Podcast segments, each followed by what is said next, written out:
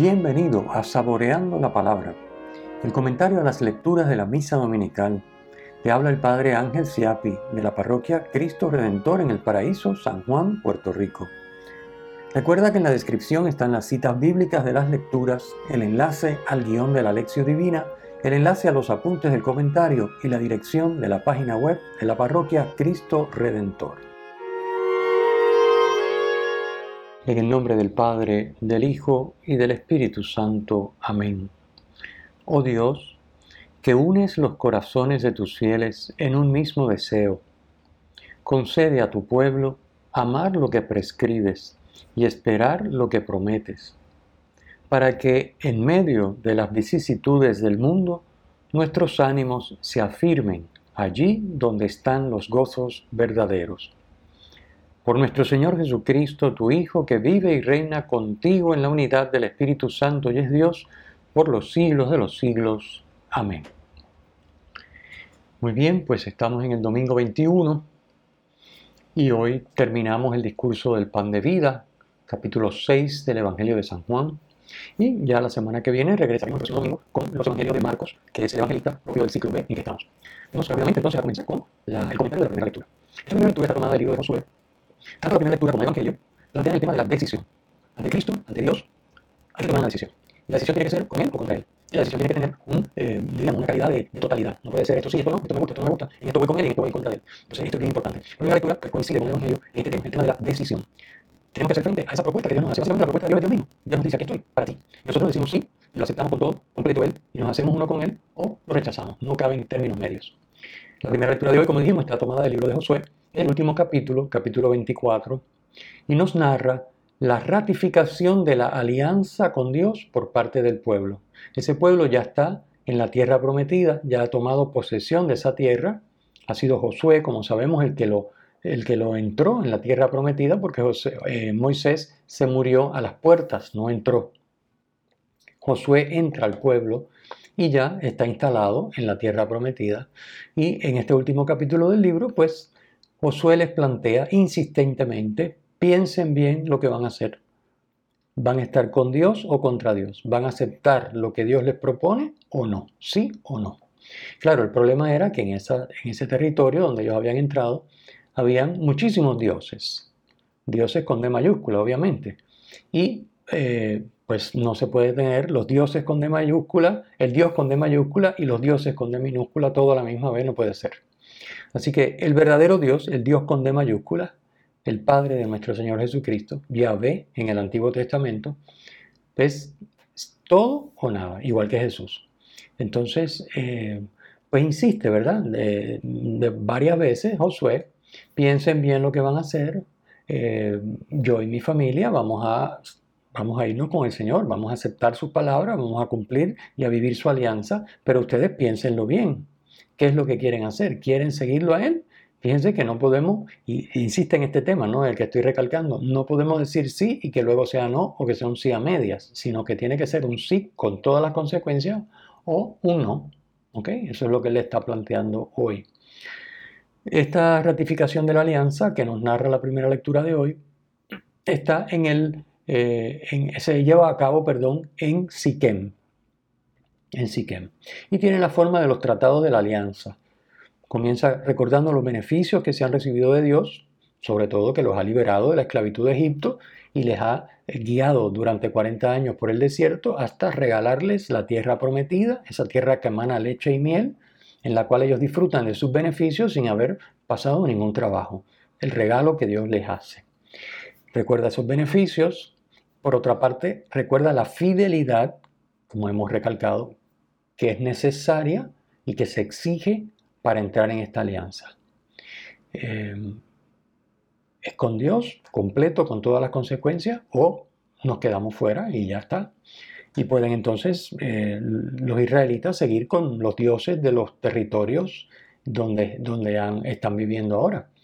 Pero si van con Yahvé, es con todas sus consecuencias. Así que primero los beneficios recibidos, segundo la fidelidad que es necesaria y eh, finalmente eh, las promesas que Dios le hace, ¿verdad? Yo, yo seré el pueblo, yo seré su Dios para que ustedes sean mi pueblo. Yo les, doy la tierra prometida y soy su Dios, que es lo más importante. Recordemos que la tierra prometida es la figura de Dios. Para nosotros, en la nueva alianza, eh, la tierra prometida es el cielo y el cielo es la comunión con la Trinidad. Así que, eh, pues con Dios o contra Dios, eh, Dios será nuestro Dios en la medida que nos adentremos en el discipulado de Cristo y dejemos que esa vida divina en nosotros nos lleve a ser otros Cristos. Y de esa manera ya estamos viviendo, aunque no todavía en plenitud y con el cuerpo resucitado, pero sí ya viviendo en el cielo, es decir, en la comunión trinitaria eh, con el Padre, en el Hijo, por medio del Espíritu Santo.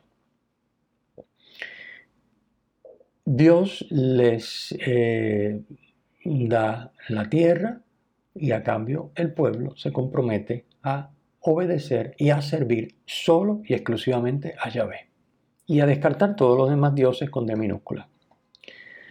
Hay una piedra como nos dice el relato, en la que se graban las palabras del pacto y que es el testigo. La piedra se constituye en testigo de la alianza, de esta ratificación que se lleva a cabo en Siquem. Y esta alianza tiene un carácter tanto sagrado como legal. Recuerden que en el pueblo de Israel, al ser un pueblo que cobra vida por la llamada de Dios, es el pueblo de Dios, llamado por Dios, eh, elegido por Dios, pues eh, la cuestión religiosa y la legal van de la mano. No se puede separar. Este, entonces, bueno, importante entonces recalcar esta primera lectura, ya para completar este comentario que estamos haciendo, que eh, como muy bien insiste Josué, servir a Dios es una elección libre y tiene que ser hecho con total libertad y con sinceridad, asumiendo las consecuencias. Es sí o es no. No es sí, sí para que luego sea no, sino sí o no.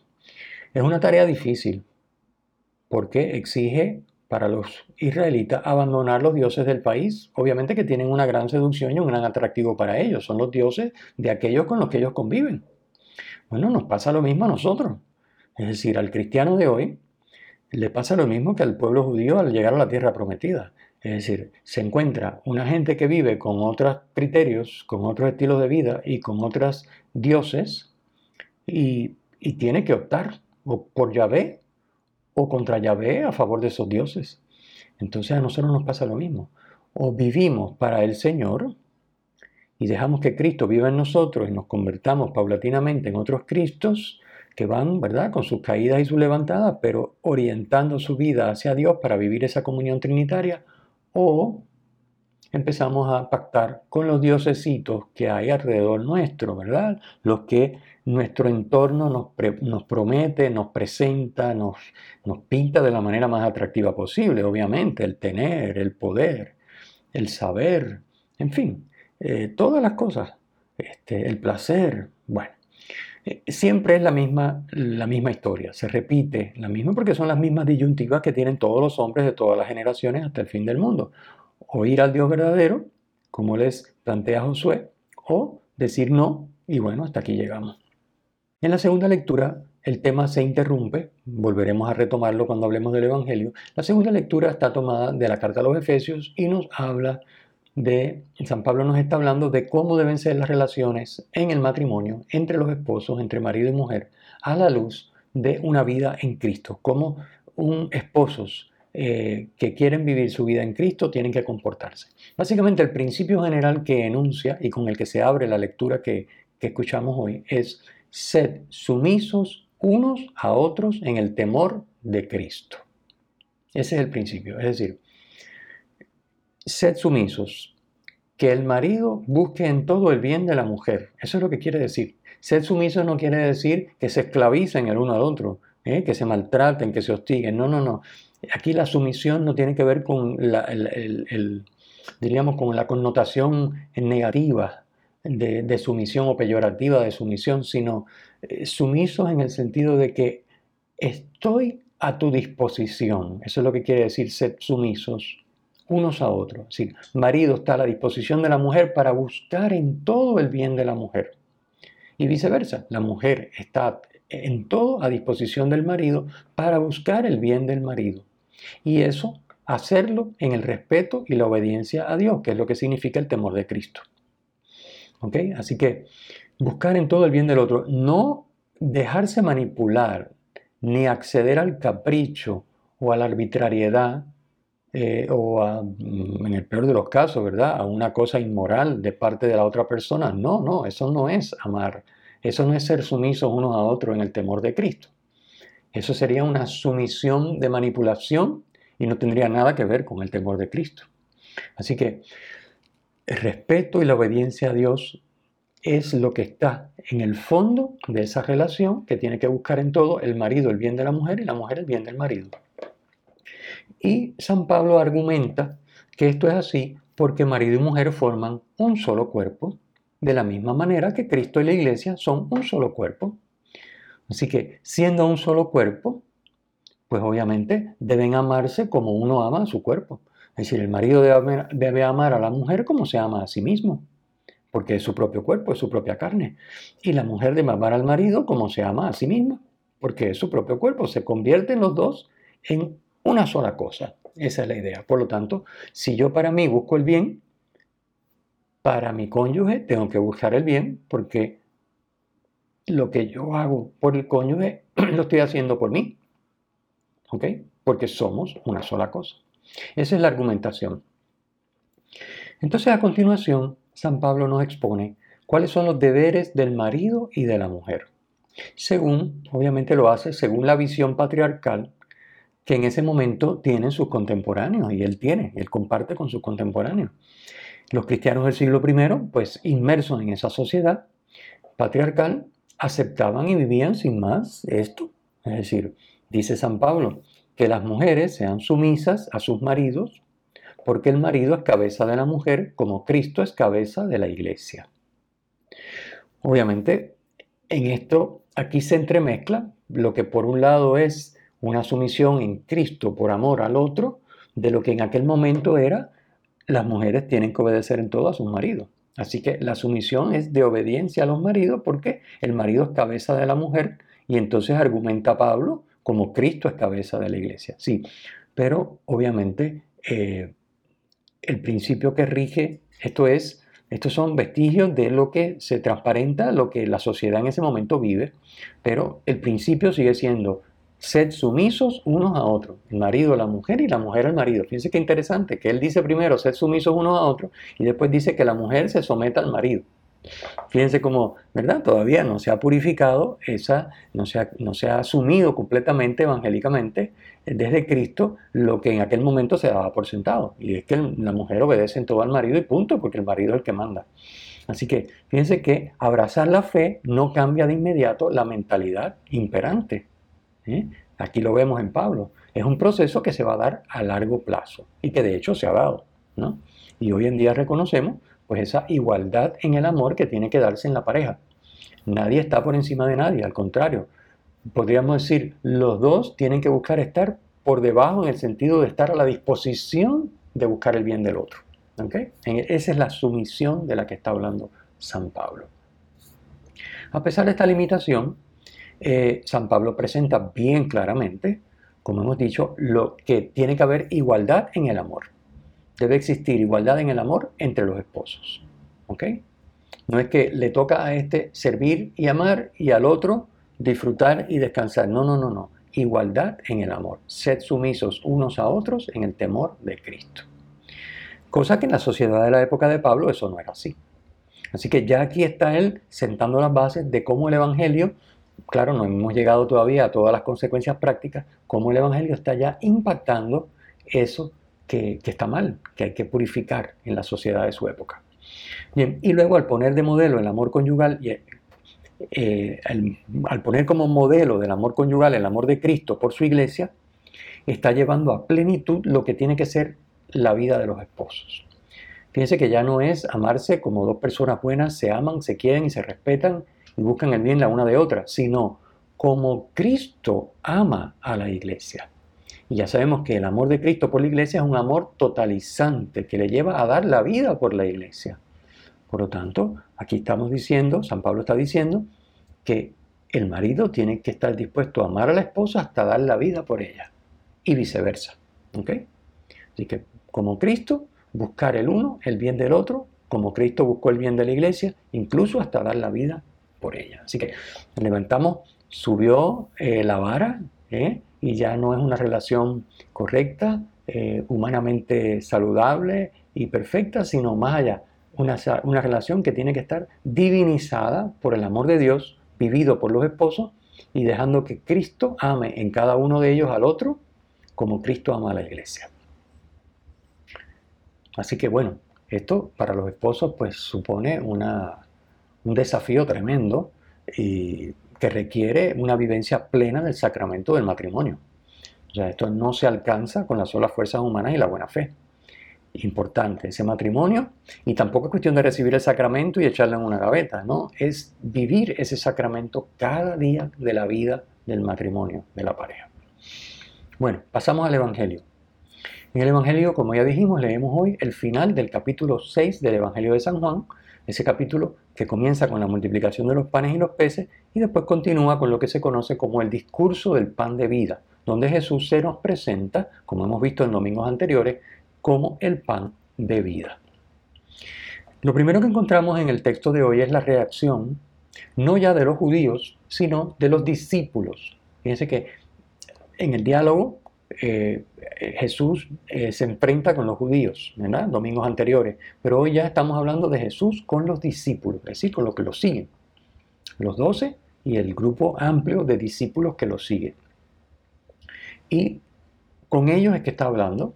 Y lo primero que nos eh, trae el texto de hoy es que esos discípulos se escandalizan. Esa es la reacción. Se escandalizan de lo que Jesús ha venido diciendo, de lo que Jesús les ha expuesto y que hemos venido viendo los domingos pasados. ¿Qué es lo que Jesús les ha expuesto? Pues miren, lo podemos resumir en tres puntos bien sencillos, por aquello de refrescar la memoria, ¿verdad? Porque como esto ha ocurrido a lo largo de varios domingos. Primero, ¿qué ha dicho Jesús? Primero, que la obra que Dios quiere es que crean en Él. La obra no es cumplir cosas, no es hacer unas cosas y no hacer otras que son malas, no. La obra es creer en Jesús, fiarse de Él para obedecerle. Esa es la obra, creer. Segundo tema del resumen de lo que Jesús ha venido explicando. Jesús ha dicho, yo soy el pan de vida. El pan de vida, el pan que ha bajado del cielo. Por eso soy el pan de vida. Ahí está, el yo soy, uno de los yo soy, de los siete yo soy, en el Evangelio de San Juan. Yo soy el pan de la vida, el pan del cielo. Y punto número tres, hay que comer su carne y hay que beber su sangre para poder entrar en comunión de vida con Jesús y así tener vida eterna, alcanzando en el último día la resurrección. Esto de comunión de vida con Jesús es lo que el texto, eh, el evangelista Juan, utiliza el vocablo habitar. Habitar en Él y Él en nosotros. Habitar en Dios y Dios en nosotros. Eso es comunión de vida con Jesús, que es comunión de vida con la Trinidad, obviamente, porque Jesús vive en comunión con la Trinidad. Así que para vivir en comunión con la Trinidad y así tener la vida eterna y alcanzar la resurrección, es necesario comer su carne y beber su sangre. Estas son las tres cosas eh, que Jesús ha venido, bueno, resumidas, que Jesús ha venido diciendo en estos domingos en el discurso del pan de vida. Ante estos planteamientos de Jesús, la reacción, no ya de los judíos, como hemos dicho, sino de los discípulos, es de escándalo. ¿Quién puede aguantar esto? No se puede con este hombre, con lo que está diciendo. ¿Quién se cree que es? Esa es la reacción. Recuerden que escándalo es una palabra griega que significa tropezar o hacer tropezar. Así que escándalo quiere decir no puedo con esto, yo no puedo bregar con esto que me están diciendo, este, así que simplemente pues me retiro. Allá, que él siga diciendo y haciendo lo que le dé la gana, pero yo no puedo bregar con eso, no lo puedo aceptar, vamos a ponerlo de esa manera. Este, es un desafío que yo no puedo aceptar, aceptar eso que le está diciendo. Entonces, ante el escándalo de los discípulos, Jesús responde, diríamos hasta cierto punto, como provocando un poco más, ¿no? El escándalo, como para decir, bueno, aquí tenemos que definirnos quiénes son los que están conmigo y quiénes no. Esa es la idea del texto de hoy, ¿no? quiénes están conmigo y quiénes no, quiénes han aceptado y quiénes no. Y les dice, ¿y si vieran al Hijo del Hombre regresar a donde estaba antes? ¿A qué se refiere Jesús? Es decir, Jesús está diciendo, oye, si esto les causa escándalo, que yo sea el pan de vida, que tienen que comer mi carne y beber mi sangre. Y si me vieran regresar a donde yo estaba antes, eso sería más escándalo para ustedes. ¿A qué se refiere? Jesús se refiere a regresar al Padre mediante su pasión y muerte. Recuerden que Jesús regresa al Padre. ¿eh? Eh, en el Evangelio de Juan está bien claro, en la última cena, ¿verdad? Cuando mm, va a narrar el lavatorio de los pies, dice, Jesús, sabiendo que venía del Padre y que al Padre volvía, Así que esa es la dinámica. Jesús sabe que viene del Padre y regresa al Padre. ¿Y cómo regresa al Padre Jesús? Mediante su pasión y muerte. Ese es el regreso de Jesús al Padre. No hay duda de que la forma tan terrible en la que termina esa vida terrena de Jesús, que se nos ha presentado como el pan de vida, bajado del cielo, el enviado de Dios, imagínense ustedes, para el que ve eso, esa muerte tan terrible, tan cruenta, tan deshonrosa, una muerte en cruz, torturado, eh, si eso se contempla sin fe, definitivamente es un escándalo todavía mayor que pensar en alimentarse de él, que es lo que le está diciendo. Y alimentarse de él ya era algo impensable para un judío. Pero, ¿verdad? Como, como dice el mismo San Pablo en su argumentación, la muerte en cruz, la cruz es necedad. ¿Cómo vamos a creer en un Mesías que ha muerto en cruz? Eso es necio. Eso, eso es un escándalo. Para los griegos es necedad, para los judíos es escándalo, dice San Pablo. Pero claro, ¿cómo no va a ser un escándalo? Definitivamente. ¿Cómo un Mesías va a morir en la cruz? Que es la muerte peor que, que se podía dar a una persona en la época de Jesús. Lógicamente. Así que Jesús les dice, pues si esto les escandaliza, prepárense para cuando llegue el momento de mi regreso al Padre. Está claro que Jesús dice que el escándalo ante sus palabras obedece a la falta de fe. ¿Ok? Jesús dice, mis palabras son espíritu y vida. Pero hay muchos que no creen. Es decir, el escándalo no es por lo que yo he dicho, es porque no creen, porque no se fían de mí. Y vuelve otra vez el tema. El Padre Nadie puede venir a mí si el Padre no lo atrae. Aquí Jesús no está diciendo que el Padre manda, atrae a unos sí y a otros no. Eso no es lo que está diciendo. Lo que está diciendo es que para llegar a Jesús es necesario dejarse atraer por el Padre. Nadie va a Jesús si el Padre no lo atrae. O sea, nadie va a Jesús con su sola fuerza. Nadie va a Jesús con su razón, con su buena fe, con su esfuerzo, sino acogiendo el movimiento que el Padre pone en cada uno de nosotros y respondiendo a Él por medio de la fe. Eso es lo que dice. El Padre atrae a todos a Jesús, pero la falta de fe bloquea la acción del Padre, bloquea el Espíritu. Y a esto es a lo que Jesús le llama carne. Por eso dice, la carne no sirve de nada. Aquí puede surgir una confusión porque esa palabra carne se utiliza de varias maneras. Pero aquí, carne, en esta específica expresión, no se refiere a la persona humana, como cuando Cristo habla de comer su carne. Se refiere a alimentarse de él, de su persona. Aquí no. Aquí carne se refiere a lo carnal como opuesto a la acción de Dios, a la acción del Espíritu. Por eso, lo opuesto de carne es espíritu.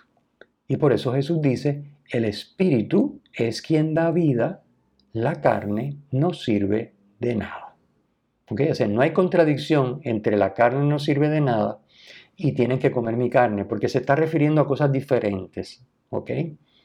Comer su carne significa alimentarnos de Jesús, nutrirnos de su persona, de Él. Mientras que aquí la carne es el criterio humano, el movimiento carnal que se opone a la acción de Dios que atrae hacia Jesús. ¿ok? Bueno, aclarado ese punto, llegamos al final del relato y el relato termina con la triste deserción de muchos de los discípulos. Obviamente tienen que haber seguido muchísimos para que Jesús pregunte a los doce, ya a los doce, o sea, ya al grupo de los apóstoles, ¿también ustedes se quieren ir? Es decir, Jesús con estas palabras vuelve otra vez a aparecer el tema de la primera lectura. Igual que Josué le dijo al pueblo de Israel en la tierra prometida, tienen que escoger con Dios o contra Dios. Miren bien lo que van a hacer, porque Dios es un Dios celoso y si dicen sí es porque van a cumplir de verdad la alianza. Bueno, pues aquí Jesús vuelve a plantear el mismo tema. hay que tomar partido con él o contra él. ¿También ustedes quieren irse? Obviamente esa pregunta que eh, plantea Jesús va dirigida a los doce, pero va dirigida a ti y a mí, a cada uno de nosotros, a todos los cristianos de todos los tiempos. Jesús le pregunta, ¿también tú quieres irte?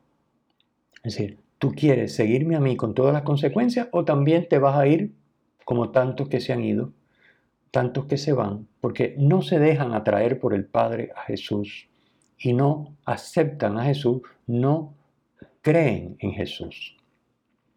Esta es la pregunta. Así que decidir si aceptamos a Jesús por la fe es aceptar a Jesús con todas sus consecuencias, la persona de Jesús con todas sus palabras y sus obras. Recuerden que no, como dijimos al comentar la primera lectura, no se vale escoger lo que uno entiende y le parece bien y desechar el resto. Eso es lo que Jesús ha llamado carne. Eso es lo que hace la persona que se fía de sus solas fuerzas, de su razón, de sus capacidades, de lo que el sentido común le dice y dice, bueno, esto me parece que sí, pero esto, no, no, Dios libre, esto no lo voy a hacer, no importa que lo dice Cristo, bueno, pues que lo diga Cristo, pues yo no lo voy a hacer. Eso es lo que hemos llamado carne. Entonces, dice, ya lo hemos visto, ¿no? La carne no sirve de nada, aquí lo que da vida es el Espíritu. Dejarse llevar por el Padre hacia Cristo y fiarse de Cristo, es decir, creer en Él para, haciendo su voluntad, de permitir que Cristo viva en nosotros. De eso es que se trata. Pero es una decisión totalizante, es todo o nada. ¿Ok? Resaltamos aquí que no se trata de creer en lo que Cristo dice. No son doctrinas o normas o preceptos o mandamientos como sucedía con la ley. Esto se hace y esto no se hace y ya con eso estamos resueltos. No. Aquí es creer en la persona de Jesús, aceptar por fe a la persona de Jesús. ¿Ok? No son preceptos ni doctrinas, estamos hablando ahora de la persona. Lo que es objeto de fe no son las doctrinas, es la persona con todas sus consecuencias. Así que fiarnos de Jesús para dejar a Jesús por la obediencia, obviamente, a su voluntad y a su palabra, dejarlo vivir y actuar en nosotros. De eso es que se trata. Y el Evangelio termina poniendo en boca de Pedro la respuesta que se espera de ti y de mí, de cada uno de los que queremos ser discípulos de Cristo. Pedro dice, nosotros creemos y sabemos que tú eres el santo de Dios, el enviado de Dios, el Mesías, el ungido. Es decir, Pedro está diciendo, nosotros creemos y sabemos, es decir, sabemos porque primero creemos. Se trata de un saber que proviene de la experiencia vivida con Cristo y como consecuencia de la fe en Cristo. Así que se cree para saber, no es que yo sepa, porque si yo espero a saber, estoy, estoy trabajando, estoy siendo carne. El espíritu es yo creo y entonces dejo que Cristo viva en mí y de esa experiencia de vida con Cristo, mi consecuencia es la fe. Mi consecuencia es que yo sé. O sea, el saber es consecuencia de la fe que me pone en comunión con Cristo a vivir la vida con Él. Entonces esa experiencia con Cristo me deja saber muchísimas cosas, ¿verdad? Pero por experiencia. No es un saber puramente racional, claro que tiene un componente racional, pero no es un saber de conceptos y de ideas, sino es un saber que proviene de una vida en comunión con la persona de Cristo y que a su vez lo hace posible, lo posibilita la fe en Él, que es la respuesta a la atracción que el Padre ejerce sobre cada uno de los, de los hombres y mujeres para llevarnos a su Hijo Jesús. Terminamos entonces con la bendición. El Señor esté con ustedes y con tu espíritu. La bendición de Dios Todopoderoso, Padre, Hijo y Espíritu Santo, descienda sobre ustedes y les acompañe siempre. Amén. Si te ha gustado, usa el enlace para compartirlo con tus amigos.